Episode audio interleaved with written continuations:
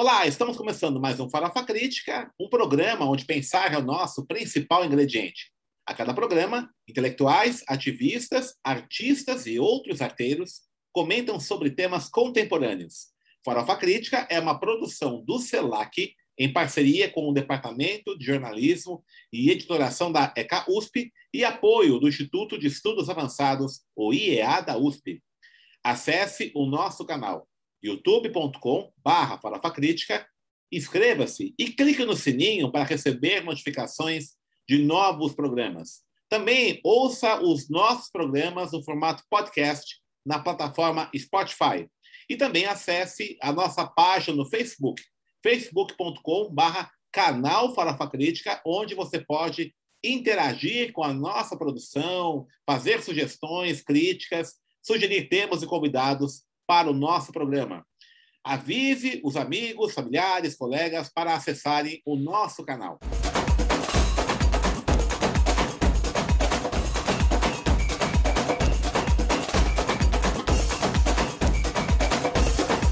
E o Farofa Crítica de hoje recebe Max Mu. Max Mu é ator, escritor, curador e produtor cultural da companhia Um Brasil de Teatro e Artes, atento a fazer artes que possam interferir positivamente no meio e nas pessoas. Em 2019, foi curador e produtor da exposição Reciclos Muros Invisíveis. Lançou o documentário Nossa Família na Flip, a Festa Literária Internacional de Paraty. Organizou as homenagens a Luiz Gama em três atos. Foi homenageado pela Câmara Municipal de São Paulo pela sua luta contra o racismo também no ano de 2019. E é colunista do Jornal Empoderado, né? nosso grande amigo, parceiro, o Anderson. Em 2020, lançou o conto Brota Maria Clara Preta, do, da coletânea Nem de Contos. Desde 2010, faz uma pesquisa sobre o Luiz Gama, produziu as leituras dramáticas da peça Luiz Gama ou Diabo Coxo, escrita por Gabriela Rabelo. Produziu e curou a exposição Memorial Luiz Gama em 2013 contribuiu com as lutas para que Luiz Gama fosse homenageado como herói e patrono da abolição. Maximo, muito obrigado por ter aceito o nosso convite, né? Então, pelo seu currículo aí, é, vamos falar do Luiz Gama, né? Luiz Gama que esse ano conseguiu, nós conseguimos aí, conquistamos a todos nós aí o título de Dr. Honoris Causa, a gente tem, né, tem aumentado a visibilidade da obra do Luiz Gama, teve agora o filme do Jefferson D, né, Dr. Gama, é, agora na, né, pouco tempo aí, um dia, foi dia 24, né, a caminhada Luiz Gama, né, também, né, essa, esse evento que todo ano é organizado.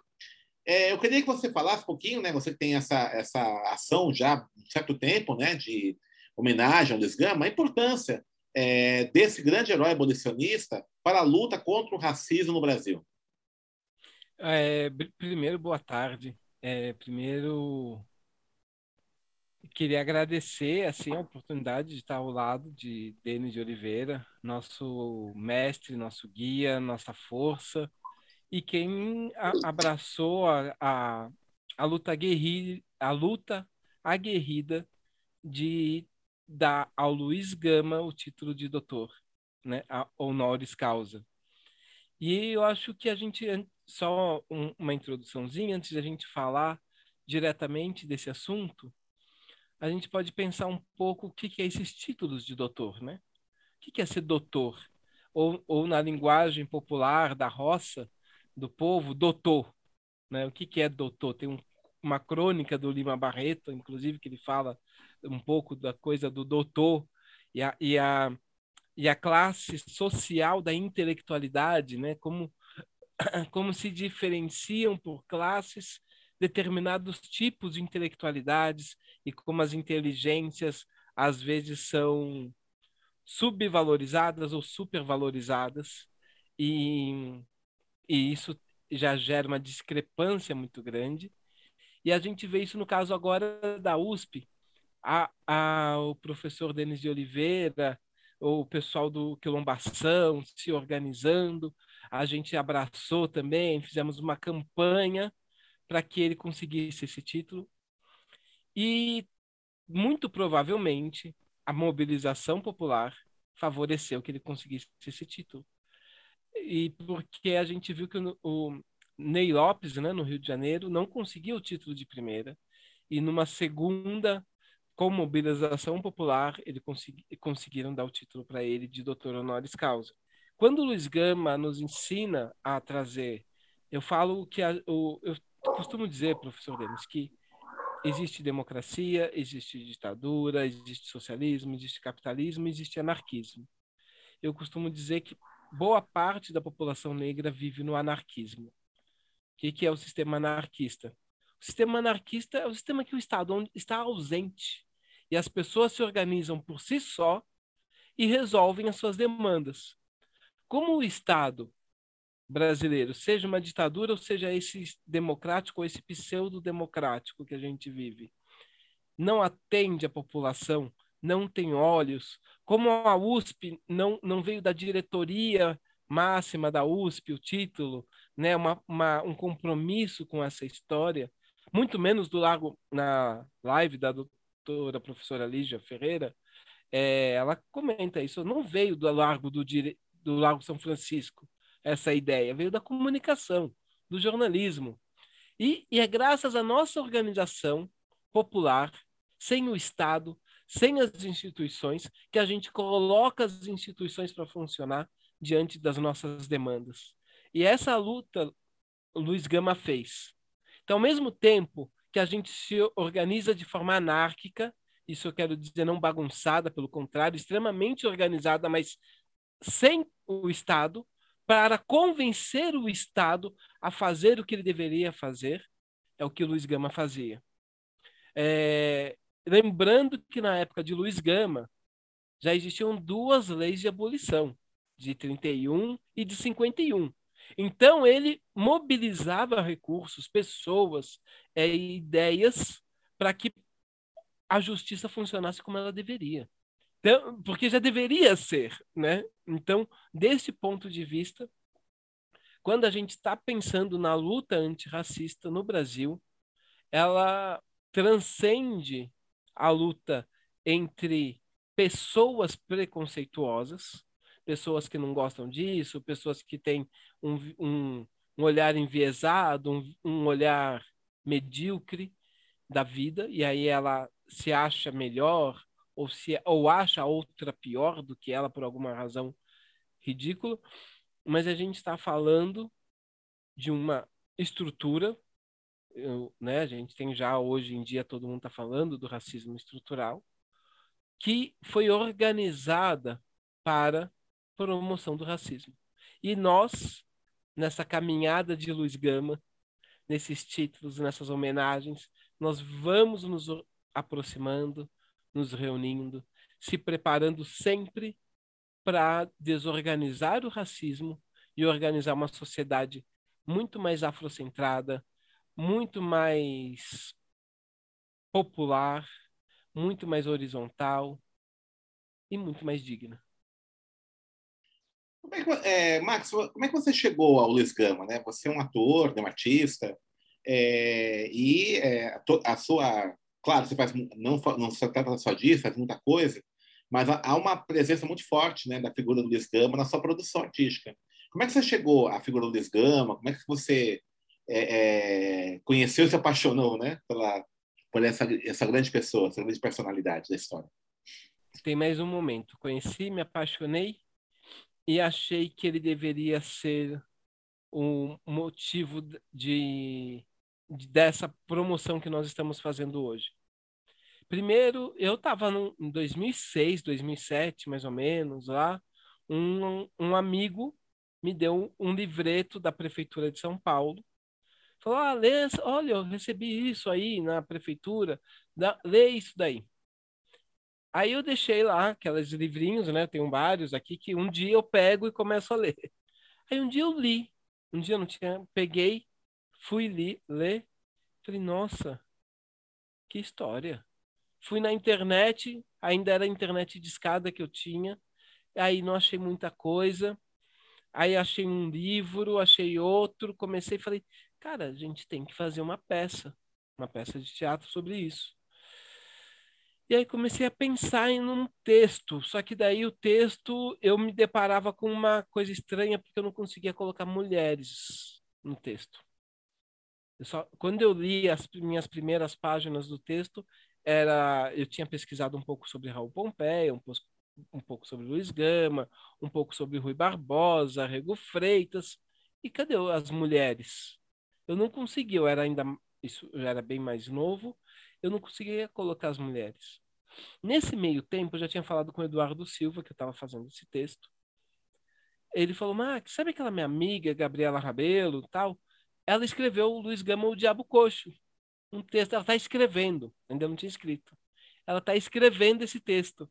E ela queria falar com você tal. Eu fui conversar com ela. E ela é uma mulher, um, uma luz, é mais, é mais que tudo, é mais que dramaturgia, é mais que tudo. E como ela muito sabida do, do papel das mulheres, né? Ela já é mãe, já é vó, então na peça dela ela já conseguiu personagens femininos muito importantes e até uma contra protagonista, não é uma antagonista, que é a personagem branca feminina que vive um dilema racial também, onde Luiz Gama a apoia e ela começa a compreender esse processo que eu disse até outro dia que assim, muitas vezes a miséria é beneficiar alguém.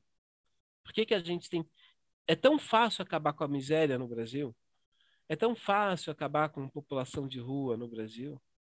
Eu fiz uma live na Ação Catadora sobre adoção. Nós só temos hoje 5 mil crianças para adoção. É menos do que o nosso 1% mais rico. É muito fácil acabar com os nossos problemas. Porém, existe, tem que se fazer uma psicanálise na nossa cultura, por que, que a miséria nos beneficia? E aí a gente começa a romper com essa estrutura racista e classista, que mais faz mal, mesmo quando você tem algum benefício, se você for ver em todo o processo, é mais malefício que benefício. É que a gente se acostumou e se viciou com determinados lugares de privilégio que são beneficiários de tal miséria, como era a escravidão. Até a frase de Luiz Gama, né, quando alguém fala assim, ele vai vai falar com o dono de uma pessoa escravizada e o cara fala, pera, não, mas por que, ele está querendo sair daqui? Eu, eu, eu não sou esses caras, eu não bato, eu deixo ele eu não, ele pode fazer outras coisas. Por que, que ele está exigindo né, a liberdade, por que, que esse cara está querendo, eu não, eu não maltrato ele. E o cara falou, é verdade, ele não faz nada disso, não me dá chicotada, não dá nada. Aí o, Luba, o, o Luiz Gama responde, ele quer o direito de ser feliz ou infeliz onde ele quiser. É, é confuso para algumas pessoas que estão viciados em determinados padrões a rever isso. Quando a gente vai discutir o racismo, eu hoje, tô, e a gente, na arte, o papel, acho que de discutir, não sei se é esse o papel, o meu papel de discutir Luiz Gama na arte é uma reflexão psicanalítica, cultural, de valores nossos. Então, eu conheci ele nesse livrinho. E aí comecei a achar importante. E nesse meio tempo da escrita, em 2013, 2012, 2012, eu tinha uma peça chamada Diário do Carroceiro, de 2006 a 2012, e a gente tinha feito uma, essa carroça, a gente construiu com modelo, com o grande cenógrafo Márcio Tadeu, com o modelo de uma carroça da favela do Moinho, que tinham muitos carroceiros. E aí, lá eu fiz um contato, fiquei muito próximo da favela do Moinho, estava lá sempre ajudando, e aí, em algum momento, pegou fogo a favela do Moinho. Foi aquele incêndio de 2012 que ficou mais famosa, que queriam fazer um parque lá, foi um incêndio, foi um incêndio criminoso. Eu estou falando muito, professor, pode me cortar a hora que quiser. E, e aí eu tive, eu tinha mais proximidade com uma família lá que perdeu tudo. O cachorro foi queimado, etc. E aí eu deixei eles ficarem na minha casa um tempo, fui para a casa da minha tia e aí eu voltei lá um dia para falar com as pessoas e fiquei arrasado. Saí de lá, assim, parecia que eu estava saindo de uma guerra, né? E parei e vi umas crianças jogando bolinha de gude. Pegaram uma tábua lá que tinha uns buracos numa tábua de ferro, tal. Falei, nossa, vou relaxar vendo essa paisagem lírica das crianças jogando bolinha de gude. E aí eu comecei a ver, sentei, fiquei olhando elas de longe jogando bolinha de gude e elas começaram a conversar. Aí uma falava assim: "Ah, eu fui visitar meu pai na cadeia". E o outro falava: ah, "Fui visitar meu tio na cadeia". "Ah, eu fui visitar meu irmão". Tinha um, uns quatro ou cinco meninos e uma menina. E aí eles começaram a falar das cadeias. Aí um: "Ah, quando eu crescer, eu quero ir para cadeia tal, porque lá tá tal pessoa". O outro virou: Nossa, quando eu crescer, eu quero ir para a cadeia tal, porque lá tá tal pessoa. Tá tal pessoa. E eles começaram a falar projeto de vida, de que cadeia eles queriam ir. Né? E a menina levantou e falou assim: se vocês continuarem falando assim, vocês não vão para cadeia nada, tá? Aí o outro falou: por quê? Porque vai estar tá tudo morto. Eu já estava meio destruído, fiquei três vezes mais destruído. E cheguei em casa, assim, em estado de é, é, de, de, de excesso de realidade, né? Eu não, eu sou ator, não tenho estabilidade de financeira, não tenho mordomo. Mesmo assim, parecia que eu estava diante de uma realidade muito chocante. Eu falei, a gente precisa ter referencial. Não dá para essa branquitude da aula de história dizendo que a gente sempre foi escravo sem dizer que, a gente, que as pessoas foram escravizadas por alguém, provavelmente descendente desse professor quando ele é branco. Foram os antepassados dele. Porque eu nunca vi um professor de história branco dizer: olha, meus antepassados, injustos e violentos, escravizaram pessoas negras e nós precisamos mudar essa história. Então, a... aí a referência de uma pessoa que viveu numa situação análoga lá na favela do Meio, uma favela que não tinha saneamento básico, no centro de São Paulo. Tinha várias coisas que pioravam a condição de vida lá, a condição de, de ver lá. Né? Não, é, fato de estar no centro de São Paulo, ao lado da LBV, muito próximo da LBV, do lado da Porto Seguro, do lado de Genópolis, sem acesso a esgoto sem acesso a uma calçada. Sem era um absurdo. Então, o contraste de escassez no meio de tanta coisa e de falta de, de visão do Estado é, é gritante. E nesse momento eu tomei sim um, um, como Luiz Gama como um ícone um ícone que vai trazer para o debate que a escravização ela era uma condição de algumas pessoas negras no Brasil. Em algum momento a maioria e depois foi sendo minoria. Muitos negros viviam, muitos negros não eram escravizados. A escravização sempre foi um processo político e econômico. Nunca foi de, de ímpeto do, do indivíduo. Ah, eu sou escravo. Oi, tudo bem? Eu venho aqui ser escravo. Isso não existe. E, e essa naturalidade de naturalizar a miséria, naturalizar a escravidão, é uma violência histórica, né? É uma violência institucional contra nós, contra o povo negro, contra nós, quando você só se identifica desse lugar. Inclusive até o termo, o uso, né? Escravo ou escravizado, né? Porque escravo denota uma condição naturalizado, escravizado a ação de outro. Né? Exato. É, uso. é, na verdade, quem diz isso sempre traz isso no formato de se abrir mão da sua responsabilidade pelo, pelo crime que ele está cometendo. Né? Perfeito. Então, o Brasil é um país que vive tentando é, cometer crimes e se isentar dos crimes que ele comete. E a gente, e Luiz Gama colocava isso de forma brilhante nos fóruns. Por isso que ele libertava as pessoas. Ele dava nota, ele dava a lei, dava a causa e ele enquadrava o juiz. Querido, você tem que. Você estudou para. Eu que não estudei, eu sei, você que estudou não, não sabe ler a lei, sabe? Ele enquadrava os juízes. E. Então, a, a nossa função, a minha, quando eu pensei lá o Memorial Luiz Gama, a gente passou por alguns momentos. Primeiro, a gente pensou em fazer fotos, né, representando o que o Luiz Gama fazia nos tribunais, da vida, re, é, reconstituição fotográfica. Aí eu falei, mas peraí, a gente já vai fazer uma peça que vai reconstituir um pouco a vida. De repente isso é coisa de filme. O que, que é a fotografia, né? Qual é o lugar da imagem? O que, que é a imagem de Luiz Gama hoje? E aí eu criei o conceito homenagear homenageando.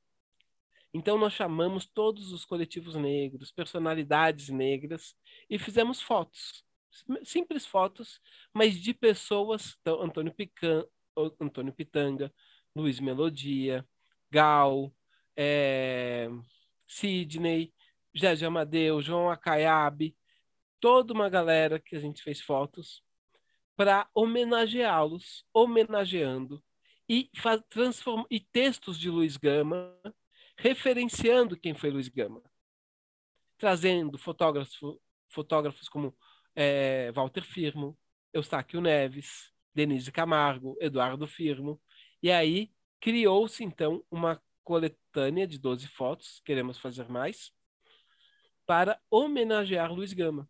E aí, nesse momento, a gente criou uma linguagem artística fotográfica, porque também a gente esquece, a gente que está sempre militando para trabalhar, a gente trabalha três vezes, né? Ainda mais quando você é da arte, você trabalha para conseguir que exista um meio de que você possa trabalhar. Então, é, então você trabalha dois anos lutando no município, no estado, para que exista um edital. Para depois você tentar entrar nesse edital, um dia conseguir e aí ganhar pelo seu trabalho. Então, a gente que milita tanto não consegue registrar nossa própria história, o nosso próprio fazer. A gente, Luiz Gama, não registrou o fazer dele por ele mesmo. É que ele fez muita coisa. Então, a gente consegue é, mas é difícil resgatar Luísa Marim. É difícil Teresa de Benguela. É difícil você resgatar algumas personalidades negras da história, né? Xisto de Assis. Uh, difícil resgatar uh, agora até Aleijadinho, Tebas. É difícil o resgate de algumas personalidades, próprio Zumbi dos Palmares, Gangazumba, porque a gente não se registra aqueles que já têm um suporte mediano, primeira coisa que faz quando chega num, num continente novo, pede para um assessor fazer uma carta. Chegamos, descobrimos isso daqui, né? É, então sempre se pintando, se fotografando e se fazendo, é, fazendo quadros de si próprios. Então o, o objetivo da da mostra, da, da exposição, era a gente trazer essa referência. Né? Então a gente fez um catálogo chamado um catálogo muito bonito que em breve eu quero reeditá-lo. Vamos ver aí se a gente não faz uma parceria com a USP, professor. Uhum. De levar a exposição para a USP, reeditar esse catálogo. Uhum. É... E aí a gente começa, porque esse é o valor. Então, quando eu penso no Luiz Gama, na escola pública, sendo um revisor de valores, é reacordar. E quando a gente se entende, eu hoje eu entendo que a nossa luta da negritude é uma luta anarquista, por enquanto. Enquanto o Estado não estabelecer uma relação de um olhar uh, plural, onde esse plural seja altamente identificado com os valores cosmogônicos da cultura afro-brasileira, ele ainda vai ser um estado onde todas as demandas que a gente coloca é da gente. Então, o título do Luiz Gama é, é um título Doutor pelo Povo Negro da U, na USP. Tinha que fazer um bem bolado de uma frase. Né? Doutor a USP reconheceu o doutorado do negro. povo. a USP reconheceu o doutorado que o povo concedeu ao Luiz Gama. Exato. Exatamente. Né? A USP, como que ficou a frase? Reconheceu o doutorado que o povo concedeu ao Luiz Gama. Exatamente. Pronto. Pronto. Depois você me escreve para eu. Vou mandar, então. Todas as próximas lives. Porque é Max, é isso. Max, assim, você acha que o Estado, a narrativa branca, vê os territórios negros como senzala e a gente quer que seja, sejam quilombos? Como que é? O Estado e as narrativas, é, o Estado, a branquitude, vê os territórios negros como senzalas. Só que nós queremos que sejam quilombos. O que você acha disso? Eu acho que é isso. Eu acho que esse, esse é um diálogo que tensiona a política pública. Querer transformar quilombo em coab, ter, querer transformar quilombo em periferia, né? querer transformar quilombo em base de exploração de diamante. É exatamente essa a tensão. Né? O Estado, nosso Estado, ele tem um compromisso eurocêntrico. Né? E é tão idiota e tão burro manter isso em todos os aspectos da vida. Eu estou falando hoje de São Paulo, capital. Está um calor imenso. E o asfalto aumenta esse calor. E quando chove, tem enchente. Porque São Paulo é uma cidade fluvial. Ela é recortada por milhões de rios. Milhões de rios. Só que esses rios foram todos achatados, achatados encurtados, é, sobre, so, aterrados. E aí, quando chove, transborda. E a gente só tem asfalto porque a gente é colônia. Porque é um acordo industrial para que beneficiar a colônia. Não é pensando na nossa natureza, na nossa geo, geografia e na nossa própria necessidade para o nosso lugar. E ainda é um asfalto que não dura. Faz hoje, três meses depois, está esfarelando esburacando. Então, e, e quando você pensa na população indígena, na população negra, não de ombros para esse lugar nosso. Não de ombros. E quando a gente pretende um quilombo, é, é pensar outros valores, é buscar outros valores, é reconhecer que essa sociedade, o melhor dela está muito fragilizado e o melhor dela às vezes nem é bom. Né? E que a promessa de inclusão é, é se incluir num lugar que promete um monte de coisas que não vem. Ah, trabalha na empresa XYZ, 20 anos que você vai ser um bom trabalhador, mas aí depois de 20 anos, na maioria das muitas das vezes a pessoa está destruída, deprimida, de, de, decepcionada, empurrando a vida com a barriga. É, tem até um pessoal da USP que foi fazer um trabalho no Quilombo que o que fala assim, não, mas por que, que vocês aqui nesse Quilombo a gente não consegue nunca fazer um trabalho? E o cara falou assim, porque a gente está bem do jeito que a gente está e a gente não quer ficar igual vocês. Tá bem assim. O trabalho é bom para vocês, não para a gente. a gente cuida da nossa água, a gente cuida da nossa terra, a gente tem a nossa comida, a gente tem a nossa reza. A gente está tá bem do jeito que a gente está. Marcos, nós estamos encerrando aqui o nosso programa, né? Que o papo tá bom, né? Mas o tempo é curto. É, para quem quiser conhecer a sua produção, você tem rede social, Instagram, como é que pode encontrar o que o Max Moon está fazendo? É, a gente tem rede social, mas eu não sou muito ativo, assim. A minha é. rede social não é super bem é. É, super ativada, mas tem uma página no Facebook, Companhia Um Brasil de Teatro e Artes. Companhia Um Brasil uma... Teatro e Artes, tá? Uhum. No Face? Tem uma página no Instagram, Companhia Um Brasil de Teatro e Artes. E por ali a gente, quando faz alguma coisa, a gente divulga. A gente não fica bombando todo dia. Mas, por favor, se inscrevam, né? Ajuda a compartilhar. A gente vai entrar agora com uma exposição no Centro Cultural São Paulo, uhum. chama Reciclos Muros Invisíveis, é, do dia 3 de setembro a 2, 12 de setembro. Opa. Estamos no Centro Cultural São Paulo. E no dia 2 de outubro a gente tem um coletivo que chama Coletivo Um Brasil de Mulheres. E eles vão fazer uma primeira exibição na aldeia jesuítica de Carapicu do, document, do nosso documentário hashtag Nossa Família. E vai ser o primeiro a exibição de cinema à luz solar. Olha. Na aldeia jesuítica.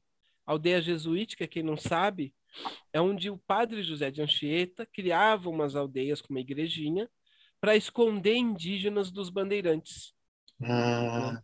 E essa é a única aldeia eh, que está na íntegra, que está intacta, né? É um lugar muito simples, mas quando a gente sabe o conteúdo daquele lugar é muito forte. Perfeito. Então, o coletivo das Mulheres vai fazer essa exibição lá dia 2 de outubro, Em Carapicuíba? Cara- em Carapicuíba. Ó, interessantíssimo. Então aí fica a dica aí, né? A exposição em Carapicuíba, né? No Centro Cultural Vergueiro também, a partir do dia 2 de setembro, né? Isso. Então, aí na página do Facebook, é, facebook.com, é um campanha Um Brasil de Teatro, é isso?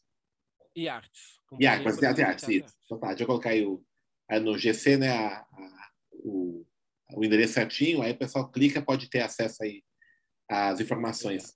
Max, obrigado pela sua presença, foi muito bom nossa conversa, né? Já fica o convite para novas novos encontros, e nossas entrevistas aí, né? Vamos ver Claro, se vamos, vamos esse honoris causa do Luiz vamos Gama gente ponto de partida. Oi? Vamos ver se a gente leva a nossa exposição para Vamos. É, tá, tá, tá, tá fechado por enquanto, mas acho que ano que vem já volta já, né, para presencial. E vamos fazer, sim, com certeza. Vamos, vamos Beleza. nessa.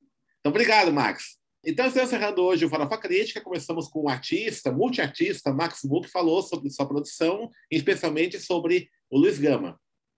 Acesse nosso canal, youtube.com.br Farofa Crítica, inscreva-se e clique no sininho para receber notificações de novos programas. E para encerrar, uma frase do próprio Luiz Gama. O escravizado que mata o seu senhor em qualquer circunstância o faz em legítima defesa.